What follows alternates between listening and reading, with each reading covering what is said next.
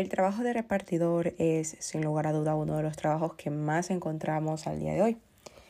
Comida, insumos y más son una de las tantas cosas que estas personas están encargadas de llevar a casa.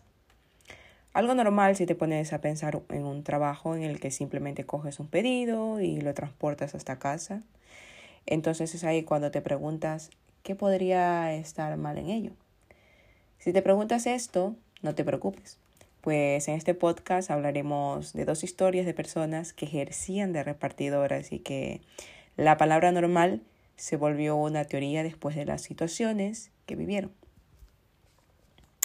La primera historia es sin lugar a duda una de las anécdotas que más dio la vuelta a Internet, llegando así a ser compartida en varios foros del mismo. Quien escribió este relato es un repartidor oriundo de México de nombre Francisco González. El hombre relata que la orden que tenía que llevar era un cupcake para una persona que de hecho vivía cerca de la localidad donde él vivía, razón por la cual el hombre pues aceptó el viaje. El repartidor relata que puso la dirección de pedido en Google Maps para no perderse. Si bien el viaje al colocar el GPS fue fluyendo de manera normal y tranquila, en algún punto del trayecto el teléfono comenzó a fallar y a parpadear razón por la cual el viaje se extendió más de lo que estaba en un principio.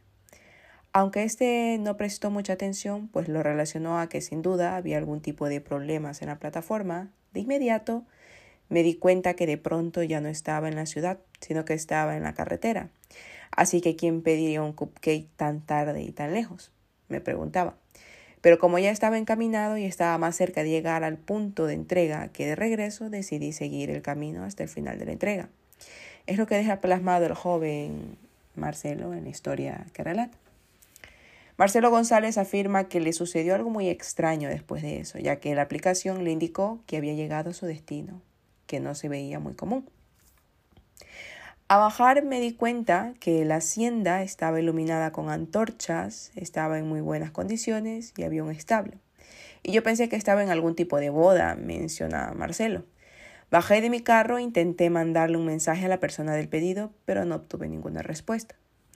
El repartidor menciona que esperó por varios minutos a que la persona le respondiera y al darse cuenta que éste pues no lo hacía y pensando además que era más de las 10 pm y que tal vez podría sucederle algo malo, pues decidió irse. Marcelo indica que al salir del lugar, Google Maps le indicó que estaba muy lejos de su destino original, lo cual es que el joven llegó con el cliente y le contó lo que le había ocurrido. Aunque le cobraron el envío, el joven pues no le dio importancia y simplemente decidió que lo ocurrido le serviría como una experiencia. Al menos lo pensó. Así cuando seis meses después contrató a unos carpinteros. El chico indicó que un día se puso a platicar de historias paranormales con estos trabajadores y a petición del hermano de Marcelo, este relató su experiencia con la entrega del cupcake. Los trabajadores le preguntaron de inmediato más o menos por dónde había sido y fue en ese mismo instante en el que todo dio un giro total. Resulta que Marcelo había estado en una región de nombre Cholul, la cual contiene una hacienda que está embrujada y de hecho que está abandonada ya hace muchísimos años. Algo que Marcelo pues se negaba a creer, ya que el día que estuvo ahí todo parecía estar completamente normal y no podía explicar la presencia de antorchas y caballos. Aunque Marcelo y su hermano intentaron regresar al lugar para comprobar que todo había sido cierto, para su sorpresa se encontró con un camino lleno de plantas. Desde este suceso, Marcelo no ha vuelto a regresar al lugar y de hecho dejó de dedicarse a repartir productos. Un trabajo que, claro está, no olvidará con facilidad. La segunda historia comienza de la siguiente manera. Llevaba muchos años dedicándome a las entregas de comida y encomiendas, mucho antes de que existiera el llamado delivery. Hacía las encomiendas en las clásicas entregas de pizza y fue pues en este tiempo cuando por desgracia viví la experiencia más extraña de mi trabajo y de corazón espero haber ayudado a quienes pudieran haber estado en problemas. Estaba en la mesa de espera de la pizzería para la que trabajaba y mi compañero de caja me dice que hay una pizza lista para entregar. Anoto la dirección en mi libreta y arranco con mi motocicleta. Las indicaciones de la dirección me llevaba a los suburbios de la zona específicamente. a una zona que la gente reconocía de conflictiva. Pero para mí, en lo personal, nunca me había tenido que pasar algo, me había pasado algún incidente para poder decir que temía el estar ahí. No, al menos eso pensaba hasta aquel día. Conforme me acerco, me doy cuenta que el lugar no era un domicilio particular. Se trataba de una especie de fábrica o bodega en un claro estado de abandono y de inmediato mi instinto de supervivencia me decía que no debía estar ahí. Asimismo, por otro lado, existían muchas razones por las que un cliente pediría una pizza en ese lugar, pensé.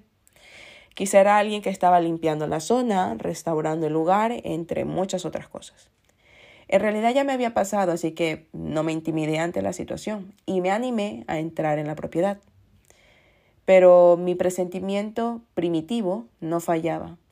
En este lugar había algo de lo más extraño. Cuando estoy cerca, me asomo a una de las ventanas rotas de la fábrica. Aparte de lo sucio y desordenado, adentro no había ninguna persona a la vista. El edificio estaba completamente abandonado. Bueno, la verdad es que decir que estaba completamente del todo abandonado no era realmente ser acertado. Sí que había algo en el centro de la estructura, curiosamente iluminado por la luz que se adentraba por las grietas del techo. Gracias a eso pude reconocer una silueta humana sentada en una silla. La luz también me permitió ver que no se trataba de una persona de carne y hueso. Era más un muñeco grande o también podría tratarse de un títere ventríloco. Cuando me percaté de esto, sentí un frío helado recorrer mi espina dorsal. Concluí, y por obvias razones, que alguien me estaba tendiendo alguna trampa. Sin embargo, me aparté de la ventana y caminé tan rápido como pude hacia mi motocicleta. Cuando ya estuve fuera y guardaba la pizza en el cajón de atrás de la moto, un pensamiento asaltó mi mente. ¿Y si realmente no se trataba de una trampa, sino de algo realmente importante? Bueno, olvidemos de lo importante. Tal vez aquello era una broma ingeniosa que luego comentaría pues con mis amigos. No tenía necesariamente que ser algo malo o peligroso y ya ya sé que mis decisiones iban en contra de mi propia seguridad, pero de hecho, la curiosidad que sentía era muy fuerte. Es así que tomé la decisión que el 90% de personas en mi situación no tomarían.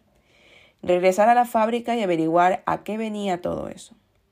Con paso firme y sin pensarlo mucho, caminé de regreso y abro la chirriante y arrumbada puerta y conforme me acerco más, noto con más claridad lo deteriorado del muñeco sentado. Parecía haber sido sacado de un vertedero. Realmente todo era tan extraño. Cuando ya estaba a un par de metros, la escasa luz que ahí había me permite ver que una nota descansaba en las piernas del muñeco. Un papel algo sucio, con una caligrafía algo apresurada. El papel simplemente decía edificio 156, avenida 13, llamar a la policía. Era lo único que decía, lo único que había en ese lugar, aparte de la figura sentada.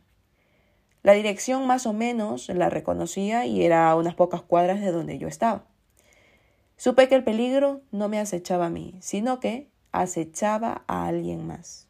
Y de alguna manera se las ingenió para pedir ayuda y no levantar sospechas. Llamé a la policía de inmediato y les comenté todo lo que había sucedido. Tomaron nota y no supe nada más por parte de ellos. Lo único que supe es que aquel edificio indicado en el papel fue acordonado por la policía un par de días después. Oficialmente la noticia fue la siguiente. Una red de tráfico de personas fue desmantelado en el edificio 156 del distrito, así que al final espero haber podido ayudar a alguien. Sin lugar a duda, muchas veces no somos conscientes del mundo en el que vivimos. Habitamos en un planeta en el que tal vez, a pocas distancias de donde vivimos, podría estar pasando un sinnúmero de cosas y que tal vez no somos plenamente conscientes de ello. Espero que les haya gustado este podcast basado en historias de la vida real de repartidores, en el cual se encontraron con uno de esos viajes que, sin duda alguna, cambiaría para siempre su vida.